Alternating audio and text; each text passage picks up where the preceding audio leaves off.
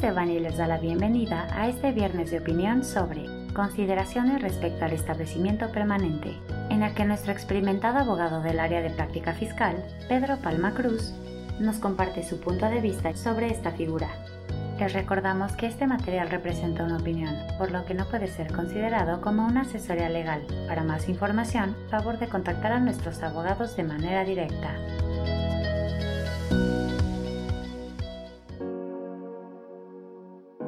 Hola Pedro, ¿cómo estás? Muy bien, muchas gracias. Qué gusto tenerte en nuestro podcast de opinión. Entiendo que hoy nos vas a platicar un poco acerca de algunas consideraciones relacionadas con el concepto de establecimiento permanente. Correcto, correcto. Un poquito, creo que esta parte es bien relevante para nuestros clientes, especialmente aquellos clientes que son residentes en el extranjero y tienen algún, cierto, algún nivel de operación con México, con clientes en México o algún tipo de estadía en México, ¿no? Para mí creo que cuando hablamos del tema o el concepto de establecimiento permanente, porque es un concepto, la forma más sencilla de entenderlo es que está compuesto de dos elementos principales. ¿no? El primero de ellos es el lugar fijo de negocios y el segundo de ellos es el agente dependiente. Perfecto, pero entonces platícanos, ¿de dónde deriva la complejidad del concepto? Mm, me parece que en gran parte la complejidad del concepto deriva de las excepciones que existen al mismo o a la misma definición, ¿no? Es decir, existe, por ejemplo, para el lugar fijo de negocios, las actividades auxiliares o preparatorias, así como para el tema del agente dependiente, pues tenemos la excepción de agente independiente, ¿no? Algo que también es bien relevante es entender que este concepto de establecimiento permanente se ha ido modificando en el tiempo para incorporar otros elementos, ¿no? Por ejemplo, tenemos al establecimiento permanente de construcción, que es una derivación del concepto de lugar fijo de negocios, ¿no? Aunado a lo anterior, se debe considerar las adiciones generadas como consecuencia de la acción 7 de BEPS, ¿no? que como sabemos es este proyecto de la OCDE que, buscaba precisamente evitar el traslado de utilidades de una jurisdicción a otra, ¿no? Digamos que todo este análisis derivó en esta acción 7 y pues obviamente todas las conclusiones a las que llegó la OCDE se incluyen dentro del texto del instrumento multilateral que en efecto ha sido firmado por México pero a la fecha de, la grabación pues no ha sido ratificado por el Senado y por lo tanto aún no nos es aplicable, ¿no? Es importante considerar que las adiciones de este tema del instrumento multilateral están enfocadas en ser excepciones a las excepciones del concepto de establecimiento permanente lo cual resulta en que pues, un extranjero que se encuentra en estos supuestos tendría un, un establecimiento permanente en México que sería grabable, ¿no?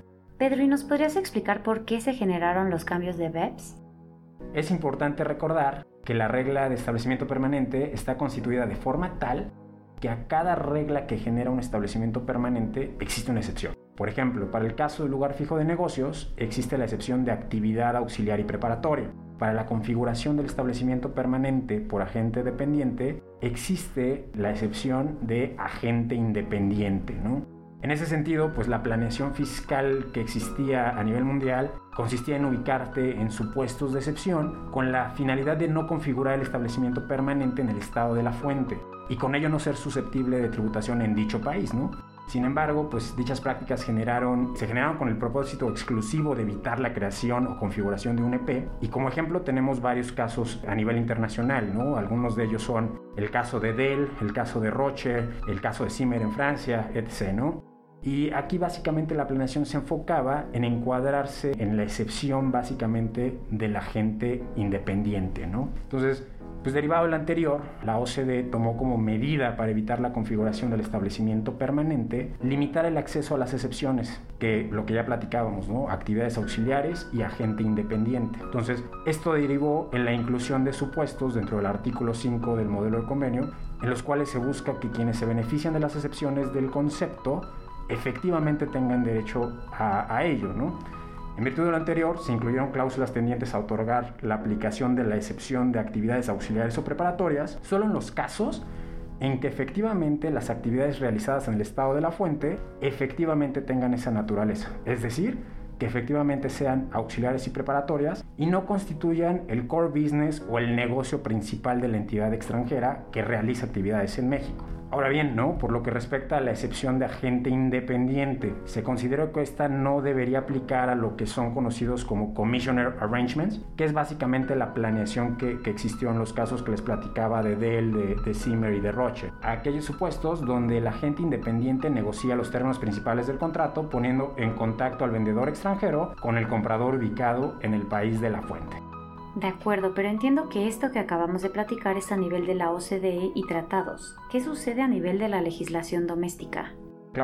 Creo que aquí lo, lo importante es entrar a la legislación eh, mexicana, que es la que nos toca, y aquí es importante identificar que el concepto de establecimiento permanente fue copiado del modelo de convenio de la OCDE y se ha ido reformando a la par de las actualizaciones de dicho modelo. Prueba de lo anterior básicamente es la reforma de 2020, donde se incorporaron precisamente las excepciones a las excepciones de lugar fijo y de agente dependiente, ello con la finalidad de homologarse al texto del instrumento multilateral firmado por México y como ya habíamos dicho que aún no ha sido ratificado por el Senado a la fecha de, de esta grabación. Y lo anterior tiene una lógica, ya que previo a 2020 la ley del impuesto sobre la renta no contemplaba los supuestos de Commissioner Arrangement y Core Business que ya platicamos, como excepciones a las excepciones del concepto de establecimiento permanente. De no haberse realizado esta modificación, el instrumento multilateral habría impuesto cargas tributarias no previstas por la legislación doméstica, siendo dichas disposiciones inválidas, ya que los tratados solo pueden otorgar beneficios a las cargas tributarias